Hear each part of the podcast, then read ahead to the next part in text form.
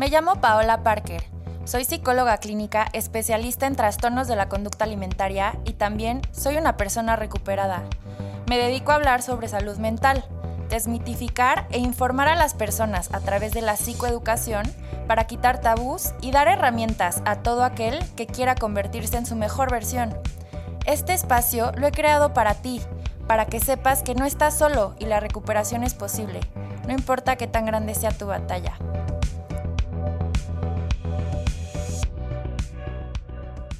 Bienvenidas y bienvenidos a este espacio que es para ti. Hoy estoy muy emocionada de estar con ustedes, de que nos acompañes, porque tengo una invitada muy especial que yo conocí a través de un regalo.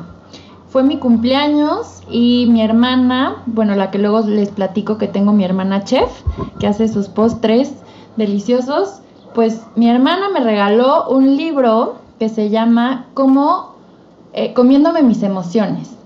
Y este libro para mí fue un abrir de ojos, me sirvió no solo en mi forma, en mi, en mi proceso personal, sino también incluso en terapia con mis pacientes. Entonces, bueno, cuando yo empecé a, a, leer más, a indagar más sobre Adriana Estebar, que es la autora de este libro, me di cuenta que ella es una experta en el tema de, pues de, de, comernos nuestras emociones, por qué nos comemos nuestras emociones, tiene talleres, tiene muchísimas cosas que me encantaría compartir contigo, que hoy estás buscando trabajar, mejorar, transformar tu relación con la comida y con tu cuerpo. ¿Cómo estás, Adri? Muchísimas gracias por aceptar mi invitación. No, hombre, yo encantada de echarnos una rica platiquita.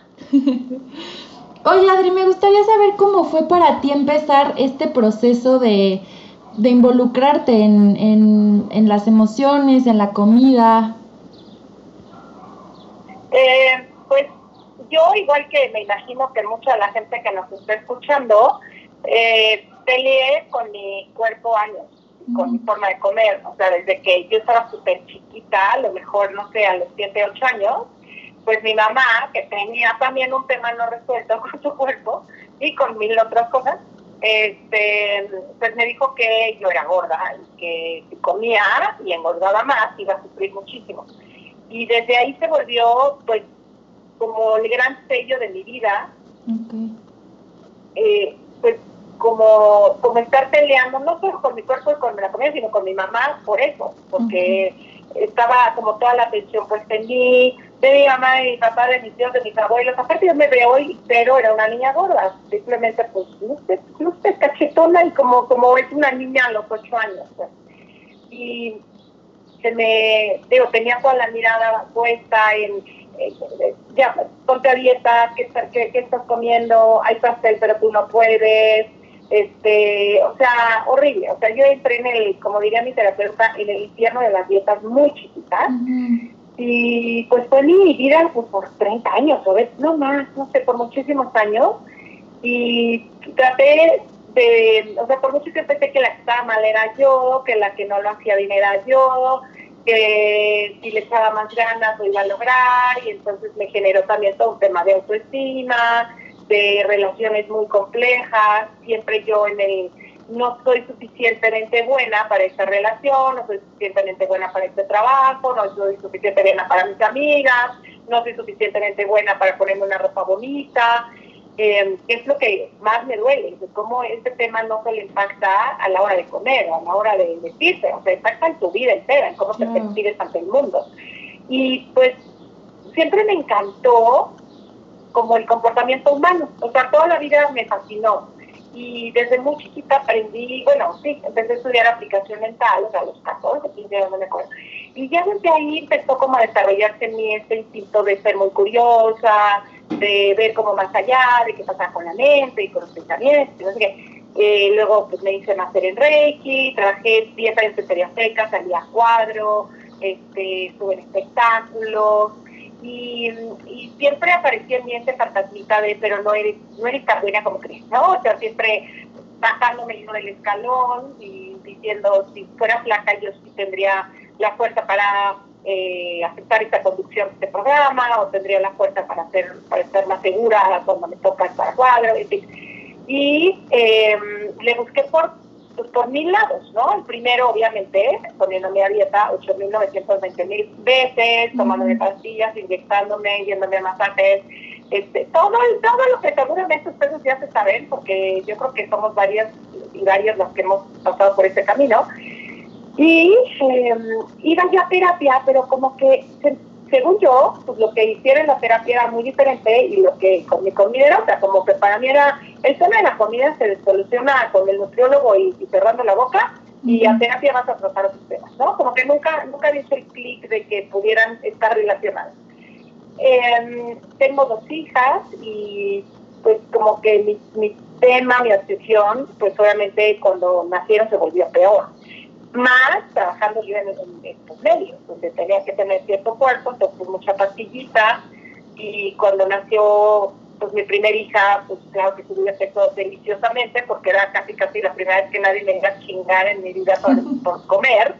Y entonces fui muy feliz con mis kilotes, no me pasó nada, engordé 27 kilos de cada embarazo, fui estupendamente feliz esa etapa de mi vida.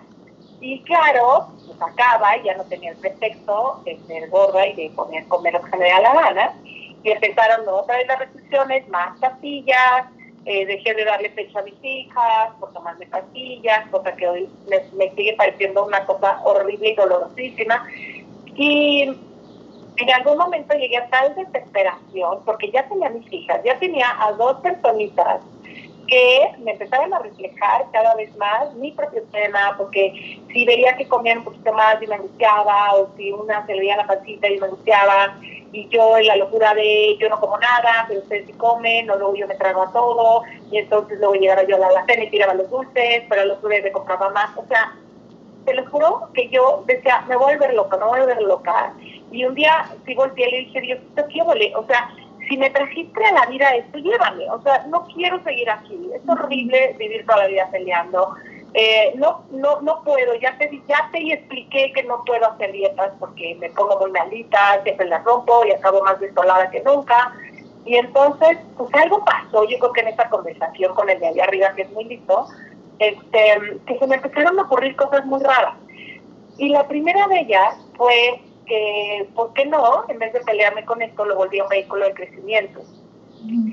Y esa creo que fue así como, ¡pum!, de esas este, titanías que surgen así de, de que te mueve el mundo. Y no sabía cómo hacer eso, nada más decidí que esto iba a pasar. Eh, al poco tiempo eh, se me empezaron a ocurrir locuras, como la locura G, decir no vuelvo a hacer una dieta el resto de mi vida, pero créanme, ahorita está muy en boga el tema, ahorita hay muchos especialistas hablando de eso, pero cuando yo lo decidí nadie hablaba de eso, o sea, era una locura, era como salirte del redí, como de veras, yo decía, creo que ya es tu último destello de, de locura y ahora aquí te vas a ir un barranco, porque no sabía qué iba a pasar si yo dejaba de hacer bien, ¿no? Y pues con todo ese miedo me aventé, eh, con muchísimo, de terror, ¿no? De a dónde voy a ir a parar, porque en mi núcleo cercano eso no pasaba. O sea, la gente era flaca y ya había nacido, él tenía un privilegio enorme.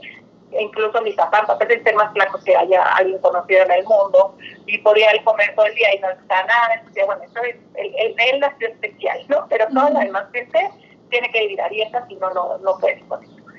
Y pues me aventé, poco a poco viviendo, estoy viendo que no me moría, que no me volvía loca, que no tenían que derrumbar las paredes de mi casa para sacarme. Y ya no está tan mal esta idea, pero como que no tenía las cosas, no sabía qué más podía pasar o, entender. Y así como a ti te llegó el regalo de, mi libro, a mí me llegó el, el, regalo del libro de Ginny Ross, que se llama Cuando la comida sustituye al amor.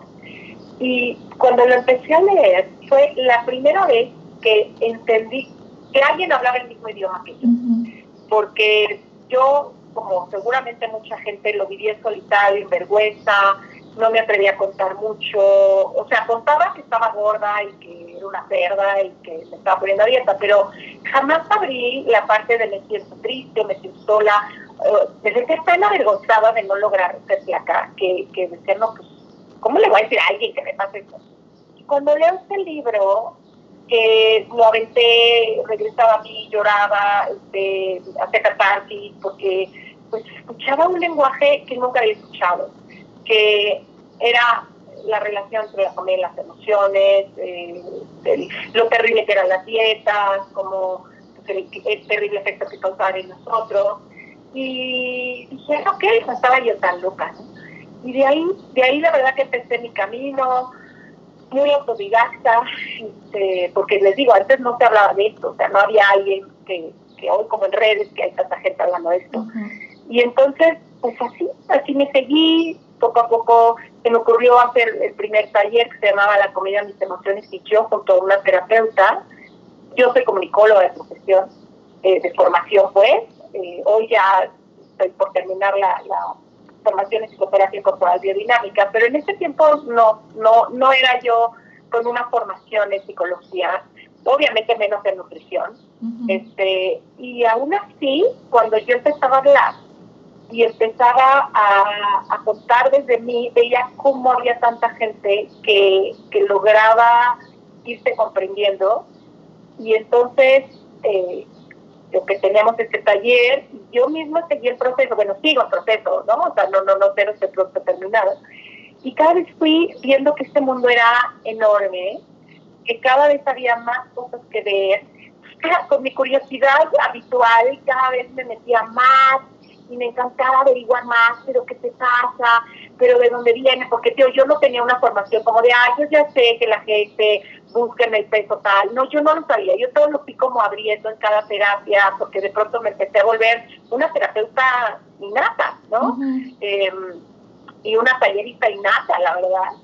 Y, y, bueno, pues mis habilidades de comunicóloga me ayudaron a ir escribiendo el libro, a tener participaciones en medios, hablando de este tema que hoy es mi vida entera, que cada vez tiene más colores, que lo bendigo todos los días, que me parece fascinante. Y pues que bueno, pues para mi forma de tragarme da de tragar, como ven. Pues me encanta porque me identifico muchísimo, Adri. Justo ahorita que dijiste Jenny Roth, el primer libro que yo tuve en mis manos, yo creo que tenía 14 años. Bueno, no mi primer libro literal, sino mi primer libro del tema fue de Jenny Roth, Cómo superar la adicción a la comida. Y hasta la fecha es un libro que recomiendo muchísimo a, mis pacientes, a, las personas. Yo creo que ella sí es pionera como tú, yo creo que tú eres pionera, porque yo mi proceso, tú que me estás escuchando sabes que yo también tuve un proceso con la comida, con mi cuerpo, pero yo sí empecé con herramientas ya. Tal vez no había psicólogas especialistas, igual en mi terapia yo iba a terapia y nunca traté el tema como tal, de, diferente manera, pero no, o sea, como yo hoy lo trabajo con mis pacientes, creo que yo nunca tuve ese, esa intervención. Sin embargo, creo que ya había herramientas, ya se sabía que era un trastorno en la conducta alimentaria, ya, ya había información. Y para mí es, bueno, es es que para mí es súper interesante y súper admirable también justo cómo tú tuviste que hacer. Bueno, que te voy a decir algo. Mucho tiempo yo creí que esto del comer intuitivo y del amor propio, o sea, yo sentía que yo lo inventé, que yo lo descubrí, ¿no? Y obviamente vas leyendo y, ahora en redes sociales es mucho más fácil ir conociendo personas que hablan de lo mismo. Entonces dije, no, pues no, o sea, al contrario, todo lo que me falta a mí por aprender pero me identifico muchísimo, yo creo que tú que nos estás escuchando también te, identificas con esto. Y algo que me gustaría que platiquemos, Adri, porque tú lo dijiste y es algo que a mí, para mí es muy importante con las personas que, que hemos vivido este tema del cuerpo, creo que es dos. Uno, el no ser suficiente, o sea, la, la, sensación de tengo que ser más flaca, más buena, más, siempre más, nunca es suficiente. Y entonces tratamos de, eso que no, que no sentimos que es suficiente, lo, lo tratamos de llenar con la comida, o sea, creo que eso es algo que a mí todavía estoy tratando como de, de entender, sé que tiene que ver con varias cosas, con la parte emocional, con pensamientos, con cuestiones condicionadas, pero sí es una constante que yo veo, la sensación de no merezco, no soy suficiente y la culpa, que ahorita me gustaría profundizar en el tema de la culpa. Pues mira, el tema de, no soy suficiente, yo creo que viene como de, de, varios lugares.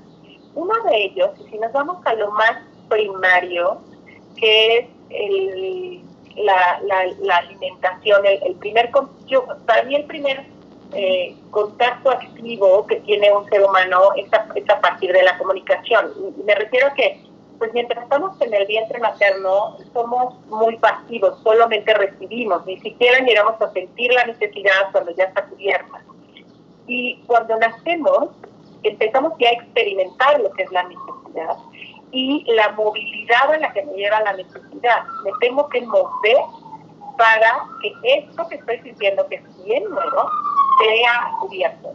Y pues la forma en la que, en la que es cubierto es a través de, la comida, porque es cuando el primer momento en el que ya de algún modo vamos percibiendo que lo que yo necesito sí viene de afuera. Porque mientras estamos el vientre es tanta la simbiosis que no reconozco entre, entre el adentro, el afuera, pero ya cuando salimos, digo, todavía tarda un rato, ¿no? En, en, en irse como rompiendo esa simbiosis. Bueno, hay gente que no tarda, rompe, pero, pero bueno, em, ya es una afuera y una adentro. Y desde este momento en el que mamá empieza a nutrir a su bebé, o sé que fuimos nutridos, eh, ahí de veras que se, creo que se gestan tantas memorias eh, en torno a qué tanto es suficiente para mí, o sea, qué tanto de lo que yo necesito va a ser cubierto, qué tanto eh, sí voy a tener suficiente tiempo el, el, contacto de mi mamá en mi boca y qué tanto voy a poder seguir funcionando, eh, qué tanto mamá de pronto eh, no puede estar todo el tiempo presente, aunque esté su pecho eh, puesto para mí, pero su atención quizá no está puesta para mí. Y desde ahí creo que empieza una parte súper oral de no es suficiente, o sea, no tomé lo suficiente o sí había y se acabó. ¿No? Entonces, por eso creo que desde ahí todos tenemos un, una cierta herida oral, porque es imposible que una mujer permanezca al 24, 24 por 7 pegado a un bebé, ¿no? Entonces, todos de algún modo tenemos esta sensación de que hubo y nos quitaron. Para algunos es muchísimo más dramático, eh, y se va quedando mucho más esta memoria de nunca hay suficiente para mí. Nunca hay suficiente mirada, nunca hay suficiente sostén, nunca hay suficiente comida. Entonces, en de la comida, creo que muchas veces va por ahí, con esta recreación de una memoria tan básica como el, eh, el, cómo, cómo fuimos alimentados de primera instancia, ¿no? Porque, pues no sé, me imagino un caso eh, en donde a un bebé se le deja llorar mucho, donde esto se repite una y otra y otra vez, porque la mamá cree que así está muy bien, o porque la mamá trabaja, porque la mamá está decidida, por cualquier cantidad de circunstancias. Y entonces, la, como el, la sensación que empieza a ver en el bebé es de tanta angustia cuando siente hambre, que cuando llega ya la comida es tanta su ansiedad que ni siquiera puede ir registrando que ya está entrando la comida, porque es, como tanta la angustia, su sistema simpático está activado el 2000%, que cuando ya está presente en la comida, ni siquiera la puede disfrutar, o sea, ni siquiera puede registrar que ya está entrando, muy probablemente hasta que ya pasó un buen tiempo. Eh, entonces, me imagino esta persona hoy en día, que de pronto en cuanto siente tantita hambre ya siente una angustia que se quiere morir y se quiere meter todo a la boca rápido, ¿no? Entonces, muchas memorias de cómo hoy nos relacionamos con el hambre, con la comida, vienen de allá y entonces, ¿no?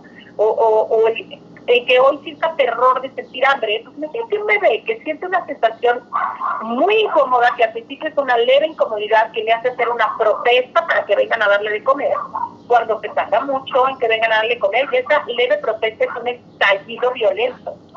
Y entonces ese estallido asusta, duele.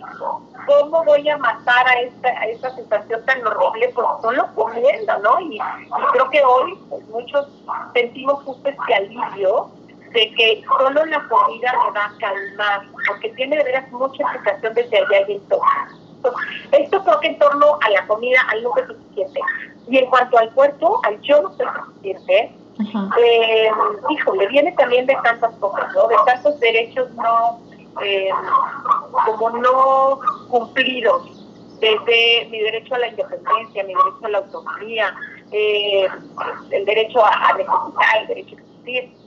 Y cómo cuando hay un mensaje del entorno, que esto también es importantísimo, que la relación que tenemos con nosotros, con el mundo, con la comida, con mi cuerpo, es una co-creación de mí y el entorno, ¿no? No, no fuimos solitos. Hubo un entorno que recibió nuestras necesidades y piensa cómo las recibió y cómo me las atendió, ¿no? Y desde ahí empiezo yo a aprender de lo que es suficiente para mí, lo que es para mí, etcétera. Y luego, llega un momento en que a lo mejor me empiezan a decir, híjole, es que no eres tan inteligente como tal, ¿no? O me empiezan a exigir cosas que mi edad no me permiten aún, como, híjole, casi casi volverme el señor de la casa cuando tengo cinco años, ¿no? O como ser la encargada de amortiguar la tensión que hay entre mis papás, o tener que cuidar a mis hermanos. O, entonces, claro que las sesiones no, es, no soy suficiente, porque no comprendemos que lo que es un exceso es lo que nos están pidiendo. Pero la proyección que por lo general hacemos es, yo soy quien no soy suficiente con la idea de que si un día me esfuerzo lo suficiente, sí voy a poder hacer lo que me están pidiendo. Entonces, es, es, vamos, la relación con la comida y con el cuerpo es fascinantemente compleja porque vienen de memorias tan profundas que, claro, luego son súper recortadas por, se me topo con una super mami que me diga, estás gordita, no vas a ligar, eh, no te van a querer, este, mira a tu prima, ella sobre tiene piernitas bonitas y tú ya las tienes grandes, este, etcétera, más todo el medio allá afuera que me lo sigue confirmando, bueno, pues me voy restregando esta herida por años y años, ¿no? Y hay gente que se morirá con esa con esa herida hasta que en algún momento pues elegimos echarnos un clavadito y ver que y este, somos re suficientes, o sea, y que lo que como es suficiente si yo estoy ahí y me hago cargo de registrar que sí está siendo suficiente para mí, ¿no? Pero bueno, creo que es tu trabajo también muy parecido al que tú haces, ¿no? Volver a, a reconocer que sí es suficiente Sí, y que no tiene nada, o sea, creo que hacemos la asociación o tenemos la creencia de que si soy delgada, entonces ya voy a ser suficiente. Y muchas veces pasa que incluso bajamos de peso, o sea, yo muchas veces en mi vida he estado delgada y aún así, ya ahorita veo fotos y digo, estaba súper bien y yo me seguía sintiendo gorda. Y lejos de meterme un tema psicológico de dismorfia corporal y cosas así, lo veo como, como esta parte aprendida de, que tenemos ese chip y sobre todo las mujeres de no soy suficientemente o debería de ser más. Entonces todo esto que dices Adri, eh, yo creo que muchas o muchos que, que nos están escuchando se pueden identificar. ¿Y cómo empezar justamente a cortar con estas creencias, a, a creernos que sí somos suficientes? Porque ahí te va otra cosa que veo mucho hoy. Yo no estoy peleada con las redes sociales, al contrario, creo que son maravillosas. Yo utilizo mi Instagram, eh, el podcast, o sea, creo que es una red que te permite conectar, que, pero es una responsabilidad también, o sea, ¿cuál es el mensaje que estás dando? Y, la gente lo va a creer, más si eres una figura de autoridad, entre comillas, como un experto en un tema, ¿no? Pero entonces, si yo, eh, influencer, por ejemplo, o health coach o figura que sea, te doy el mensaje de que para bajar de peso desde un lugar tal vez amoroso, pero al final bajando de peso, te vas a sentir suficiente y va a ser tu vida maravillosa. O sea, al final está sugar coateado, pero sigue siendo el mismo mensaje que tal vez mi mamá de chiquita me dijo. Ya te estás poniendo gordita y no estás suficientemente bonita, entonces por eso eh, no te quieren, ¿no? ¿Qué hacemos con eso? O sea, ¿cómo, ¿cómo sentirnos suficientes, pero de verdad? No nada más mm. salir como con la pantalla de sí, hay que amarnos y hay que ser suficientes, sino realmente trabajarlo. Pues mira, yo creo que em, desde que ya algo no, no, no nos permite sentirnos eh, plenos, contentos, desde que hay mucha tensión en nuestro cuerpo, desde que no fluimos, ya hay es un poco de algo pareciera que no está, eh, no, no, está fluyendo bien, ¿no? Y, creo que el primer es empezarme a dar cuenta de esto, de, de qué, es, qué es lo que más me repito, ¿no? ¿Cuáles son las sensaciones que más tengo? Si es la de no soy suficiente, empezar a ser curiosos. O sea, ¿en, qué es, qué es no ser suficiente o qué sí es ser suficiente, porque pues también está cañón, ¿no? No ser suficiente en relación a qué, a quién. Sí. Justo, cuestionar tus creencias totalmente. Exacto. Como, como empezar a hacer, yo amo la, la exploración, ¿no? Porque yo igual, no sé, en esta plática, yo no es que esté exactamente que guay, sí, es que tú y yo estamos explorando un tema y en esta exploración pues empezamos a cada quien decir, ah, mira, pues yo ido por aquí, ay, no me digas, a ver, déjame, te llevo mi linterna porque yo ya vi también por aquí este punto, o sea, es como, como, como es una exploración constante, desde una curiosidad sana, no, no tormentosa ni culposa de es que esto estará en mi vida, seguro de pasar cosas horribles, sino voy a, a ver desde donde estoy hoy, qué es lo que hoy siento que no es suficiente. Porque luego es ya un discurso muy hecho, ¿no? De, es que nada es suficiente, es que nada es suficiente, es que no es suficiente. A ver, para dos segundos. En este momento, ¿qué sí es suficiente? ¿No? Y que es uno de los trabajos más lindos, por ejemplo, que se hacen eh, tanto en psicocorporal como, como en trabajo de trauma y experiencias somáticas, es como, a ver, ahorita en tu sensación, ahorita, y no en tres minutos ni cuando hagas tal cosa, ahorita, observa, mientras me estás diciendo que nada es suficiente, observa cómo te sientes en tu cuerpo que nada sea suficiente, ¿no? O sea, de verdad hay algo que no sea suficiente ahorita. Y cuando miramos al cuerpo y a las sensaciones, nos vamos encontrando con un lenguaje mucho más puro y mucho más honesto. Porque como que la mente se queda así de, ay, güey, no, pero sí yo, yo sigo con mi discurso que no es suficiente. Y de pronto el cuerpo y puedo darme cuenta que mi uña es suficiente para cubrir ese espacio de nivel. Y que mi oreja es suficiente para escuchar lo que estoy escuchando y para ocupar el espacio que en mi cara está dispuesto para una oreja. Y que es esta oreja, no la de alguien más, es esta oreja la que es suficiente, ¿no? En que la salida que acabo de tragar es suficiente. O sea, cuando yo me puedo regresar al cuerpo y ver qué, qué sí es suficiente, empiezo a cambiar de vibración. Y la mente, que es la que nosotros esas pasadas, no es la mala de cuento para nada, solo tiene otra, otros mecanismos eh, ya, le, ya le metemos un calambre, porque ya ve que no, no es un absoluto el no ser suficiente, que sí hay suficiente. Y si esto lo empiezo a llevar en la práctica, cuando empiezo a comer y me entra es que no va a ser suficiente, es que no va a ser suficiente.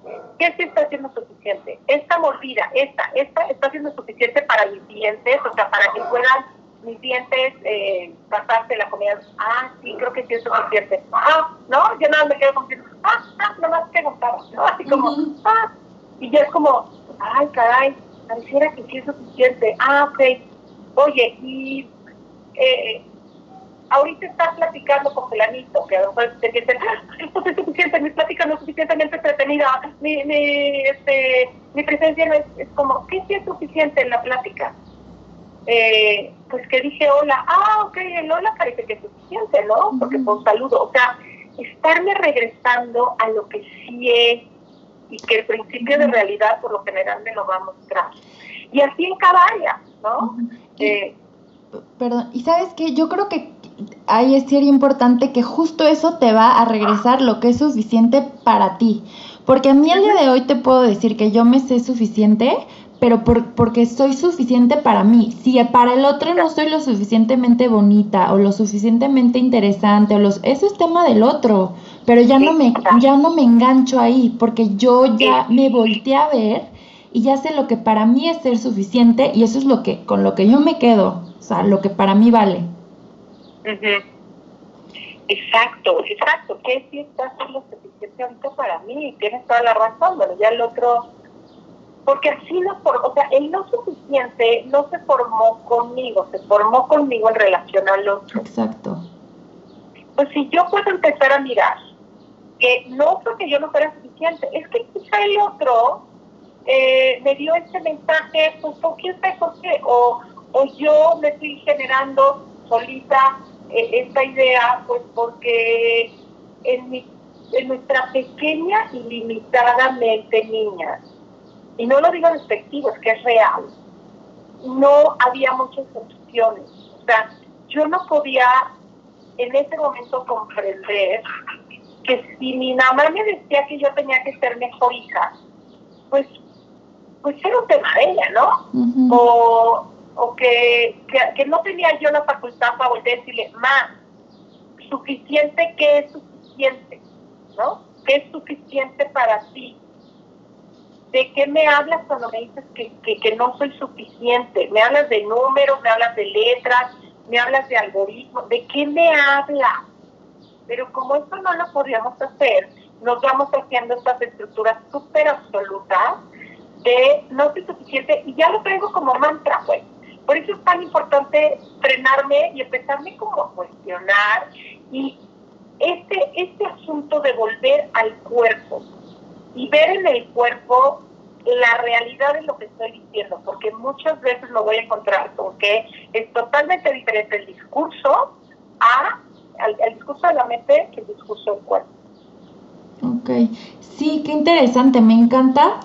Y Adri, a ver, en esto que hablamos del ser suficiente, que creo que nos pasa a muchas personas, algo que también yo he notado, no sé si tú lo has notado en tus consultantes, en tus, en tus clientes de tus talleres, este, la, la, parte de la culpa, porque asociamos el comer con culpa. O sea, yo lo que más escucho en mis pacientes es, es que no es tanto el que me comí esto, sino la sensación que me genera después, ¿no? La culpa, me avergüenzo de mi cuerpo.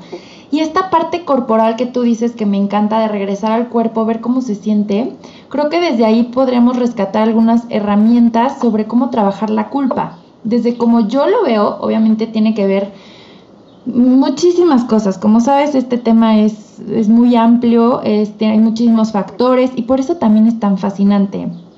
Uno de los factores que yo he encontrado que influye es sobre todo en mujeres el tema de el tabú sobre la sexualidad. Entonces tal vez me avergüenzo de mi cuerpo o tengo la creencia de que tengo que ser sexualmente deseada, pero también si soy sexualmente deseada, eso me pone en peligro, ¿no? Y más en, el momento de hoy que estamos viviendo con, digo, desgraciadamente, pero es una realidad, con tantos feminicidios, violaciones. Entonces, mm. es como, por un lado, tengo que ser deseada, pero por otro lado, ser deseada me pone en riesgo. Y también hay una cuestión de, digo, hoy en día creo que es mucho más abierto, pero finalmente hay muchas todavía creencias de tabús en cuanto a la sexualidad, etcétera, y entonces tal vez desde ahí yo me empiezo a sentir culpable con mi cuerpo, con cómo me percibe el otro, con cómo me percibo a mí misma. Y al no saber cómo manejar esto, tal vez es más fácil desplazarlo a me siento culpable por comer esto. Eso que no sé poner en palabras. ¿Cómo, claro. Ajá. ¿Cómo ves tú esta parte de la culpa al cuerpo? ¿Cómo nos relacionamos desde ahí? Pues un poco con lo que eh, platicaba hace rato, de todo todo lo que hoy somos se fue generando en correlación con el entorno. Y entonces, eh, o sea, un bebé no nace su culpable, digo, a menos que sea un bebé no deseado y ya tenga muy impregnada la sensación de culpa, que, que, que, eso es otro tema pues complejísimo, ¿no? De, de, de, ver eh, cuando traes tan impregnada una sensación que ni siquiera es tuya, ¿no? Es de, de tus padres, es, es bien complejo. Pero bueno, eh, si lo llevamos a, un terreno menos eh, profundo, eh, digo menos profundo, no contando con a lo mejor ya de vientre vengo con una culpa, sino pensando en que un bebé no va a nacer con culpa de, ser él, ¿no? O sea, viene en, una sensación como bastante más libre. Sin embargo, pues a lo mejor cuando lloro, cuando el bebé llora, la mamá en una depresión, en un ataque de ansiedad, empieza a llorar como loca, se tira al suelo, se desmaya, eh, empieza a decir que ya no puede, o sea, empieza a haber un, una reacción a mi llanto terrible allá afuera. Pues lo primero que yo voy a creer es que fue mi culpa. Okay. Porque cuando somos pequeños, yo soy mi mamá, mi mamá soy yo. Y hay esta percepción de que lo que hago yo eh, tiene un impacto, o sea, yo y mi mamá somos lo mismo todavía, ¿no? Y, y, después también es el mundo soy yo, yo soy el mundo. Entonces, eh, la proyección que hacemos del mundo para con nosotros es, es impactante. Y eh, entonces voy aprendiendo que esto que pasó es culpa de yo haber sentido lo que sentí. O esto que pasó es culpa por haber yo actuado como actué. Y desde ahí se va generando esta culpa profunda de lo que yo siento está mal, lo que yo siento está mal. Eh, si yo eh, tengo hambre, mis papás, imagínate que son eh, alguien que tiene unas carencias económicas terribles y que cuando yo tengo hambre se angustian o se enojan porque es su forma de demostrar su angustia. Y entonces yo aprendo que mi hambre, y siento culpa de sentir hambre, o he oído cosas como mi mamá la pasaba tan mal con las golpizas que le ponía a mi papá, que yo me sentía culpable de yo también a veces estar triste porque yo hubiera sido demasiada carga para mi mamá. Entonces me siento incluso culpable de que vea que yo también sufro, ¿no? Entonces así es como vamos eh, aprendiendo a la culpa. Cuando no sabes, todavía no tenemos la capacidad de comprender dónde está el de afuera y dónde estoy yo. De hacer esta separación no, no la, no la comprendo todavía. La ilusión un poco, al generarme la culpa, es que si yo lo hago mejor, esto se va a solucionar. O sea, si yo, si yo soy más, em, más eh, educado o si soy mejor portado, mi mamá ya no va a estar triste. Y como mi mamá sigue estando triste, claro que es como yo tengo la culpa por no ser tan buen hijo.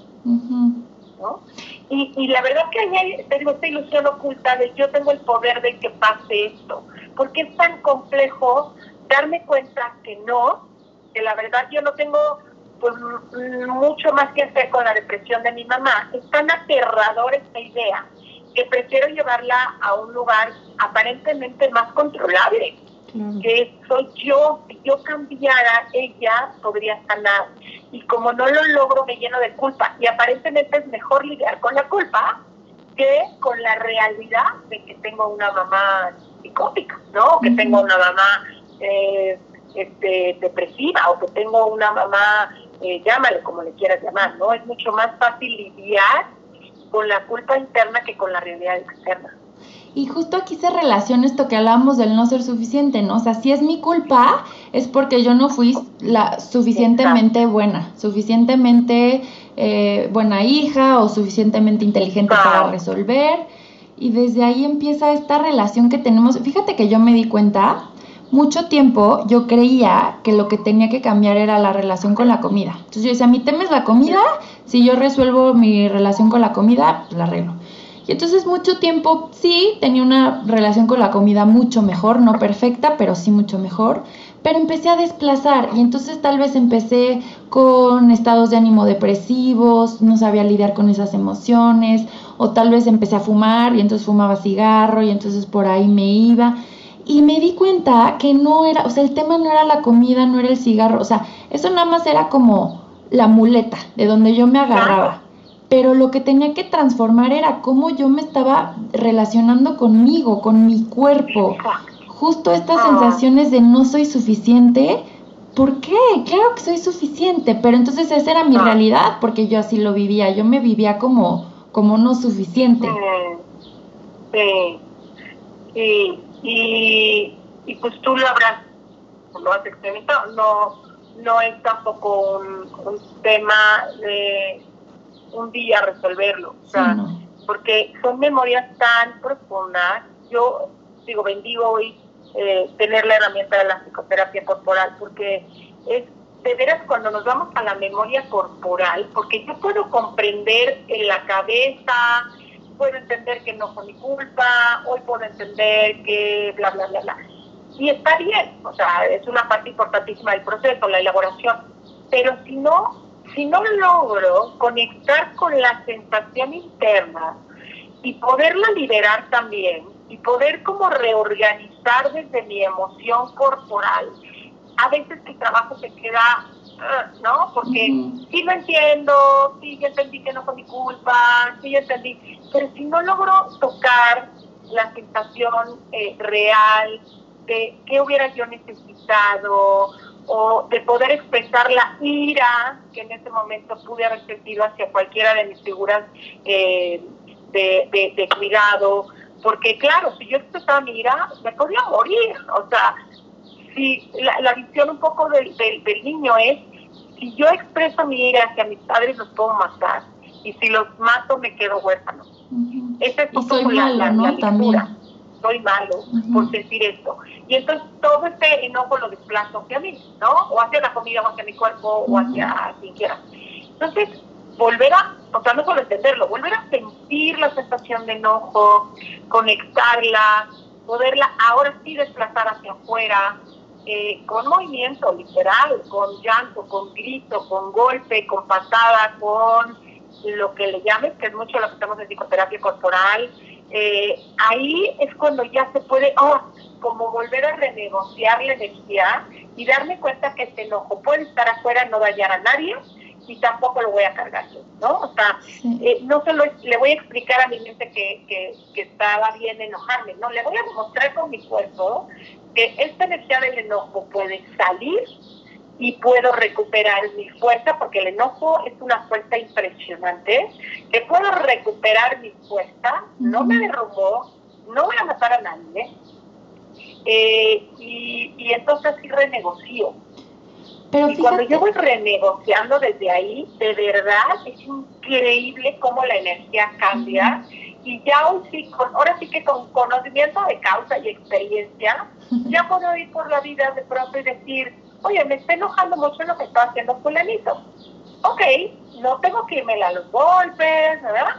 Pero sí puedo decirle, sabes que hasta ahí y sostener mi energía de enojo un ratito para sostener la fuerza de poner un límite, por ejemplo, ¿no?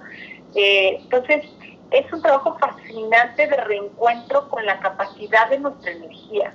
Pero fíjate la importancia de trabajarlo justo esto y de estos espacios terapéuticos, porque creo que en esta, en nuestra cultura o en la cultura mexicana sobre todo, tenemos la creencia de que la agresividad es lo mismo que la violencia, o sea, confundimos y la agresividad es necesaria a veces justo para conectar con este enojo y el enojo te mueve y el enojo es lo que te ayuda a marcar límites. Entonces es una emoción súper necesaria, pero creo que está mucho esta parte de calladita te ves más bonita, ¿no? O, como que solo se le permite a los hombres tal vez más, o sea, es más socialmente aceptado que un hombre sea agresivo y una mujer no, porque la mujer tiene que agradar siempre. Y yo me he cachado sintiéndome culpable en cositas chiquititas, por ejemplo. Eh, hace un par de meses un, digo, amigo me, me, invitaba a salir y así, ¿no? Yo me empecé a sentir incómoda y fui muy clara. Oye, la verdad es que no me interesa algo que no sea una amistad, de amigos perfecto, pero algo más ya no. Y entonces él me mandó un choro así de, ay, pues, este, qué exagerada, no sé qué. Y yo me sentí culpable, como que todavía como si la loca fuera yo, ¿no? Como de, ay, exageré, chance no. Y, y después dije, no, o sea, claro que ahí él estaba duro y dale. Yo fui clara, mi, en este momento, mi agresividad, que además de que fue, fui grosera, o sea, fui súper educada, pero sí pude poner un alto y yo me, yo me sentí culpable, o sea, como porque tenemos muy instalado esta parte de tienes que ser linda, tienes que agradar, tienes que... Y entonces sí creo súper importante, Adri, eh, pues no, o sea, desmitificar eso, no, no tienes que agradar todo el tiempo, está bien poner límites, está bien conectar con tu enojo y, y con tu agresividad incluso, y la agresividad no es lo mismo que la violencia. ¿no? Exactamente, exactamente porque si no, lo que hemos hecho muchas veces, eh, que tú lo mencionaste al principio, ¿no? Desplazo todo ese enojo hacia mi cuerpo, todo ese enojo hacia, hacia mí, y, hay un, eh, ay, se me el, creo que es eh, Lawrence Heller, que tiene un método que se llama NARM, que tiene que ver mucho con reconectar desde el sistema nervioso, y está bien interesante. Y, él habla justo del problema creado, el problema nombrado, lo, llama, que es cuando no podemos dirigir nuestro enojo, frustración, amor, digo lo que sea, porque no identificamos a la fuente, o sea, es muy difícil identificar que la fuente de mi angustia son mis padres, ¿no? Y entonces se queda nada más la angustia, pero no identifico a la fuente o no identifico exactamente qué parte de la fuente, soy demasiado pequeño. Y entonces voy a desplazar y voy a buscar un problema como para que sea el receptor de todos estos sentimientos que yo tengo y ya tenga una forma, una cara, para yo por lo menos decir, con esto es con lo que hay que luchar, esto es lo que hay que destruir, esto es lo que hay que cambiar. Y llega un momento en que lo materializo, o sea, eh, por eso después te dices, pero, pero es que si ya hoy soy muy gordo, sí, claro, o sea, cuando hago un problema nombrado, es tanto el poder que le pongo que se acaba creando. Claro. ¿no? Y, voy curando lo que tú dices hace rato, que si yo resuelvo ese problema, todo lo demás va a estar bien. Y no es cierto. Hasta que voy como retomando todo este enojo, todo este odio, toda esta ira, toda esta vergüenza, y la voy recuperando yo para entonces sí eh, darle como otra otra salida, darle otra organización dentro de mí y entonces sí empieza a haber como una liberación real. Sí, en la liberación, yo creo que hasta que no la sientes realmente, no sabes, híjole, ahora sí que, y esta frase me la dijo mi abuelo y ahora le entiendo tanto, mi libertad no la cambio por nada. Cuando te liberas de esas cargas y que bueno, de ahí ya yo creo que nos echáramos otra hora platicando de eso, de cuánto peso que, que tenemos no es nuestro que es, de, es peso que estamos cargando, que ni siquiera nos pertenece y que sí se manifiesta literal en, peso, en sobrepeso. Entonces, ay Adri, pues muchísimas gracias. Ahora sí que se me fue el tiempo volando. Eh, ay, sí, a mí también. Creo que, creo que nos dejas muchísimas herramientas, pero sobre todo muchísimo que reflexionar. Entonces, ojalá haya otra oportunidad en otro momento de volver a hacer alguna colaboración. Me encantó tenerte, muchísimas gracias si nada más si nos puedes dejar tus redes sociales para que te, te pueda encontrar la gente que nos esté escuchando. Eh, sí, claro. en Instagram es eh, Adri Esteba con R. En Twitter es Adri Esteba. En Facebook es Adri Esteba también. Y pues bueno, ahora sí que somos colegas en, esta parte de los podcasts y también tengo que llamar Se Vale Repetir Postre y ahí perdón, hablamos también de estos temas, entonces, pues que sepan que hay, que hay mucha más herramienta hoy, que hay mucha más visión del tema y que a veces solo falta con atrevernos a tomar la cabecita o a pedir ayuda o a ser curiosos para empezar a explorar que la vida tiene muchísimo más colores que los que hemos creído que tiene. Exacto. Si te identificas, te invito, te invitamos a que, a que seas curioso, a que empieces a cuestionarte, a buscar respuestas, a, Ah, y hay muchas formas en las que puedes empezar a sanar por medio de libros. Yo empecé mi camino por medio de libros, no necesariamente es ir a la terapia, ¿no? O sea, sí la terapia es súper importante y súper necesaria, pero hay muchas formas de, empezar a sanar. Adri, muchísimas gracias, muchas gracias. No, hombre, gracias por ti. Muchas gracias, Adri, muchas gracias a Local Agencia, muchas gracias a Radio 11 y a ti que me estás escuchando. Acuérdate de seguirme en mis redes sociales. En Instagram estoy como arroba psicoparker. Dale follow al podcast. Seguir a Adri. Seguir su podcast también se vale repetir postre. Eh, ella es autora, tiene muchos libros que te pueden servir. Es una herramienta terapéutica buenísima. Y bueno, si te identificas, yo te acompaño.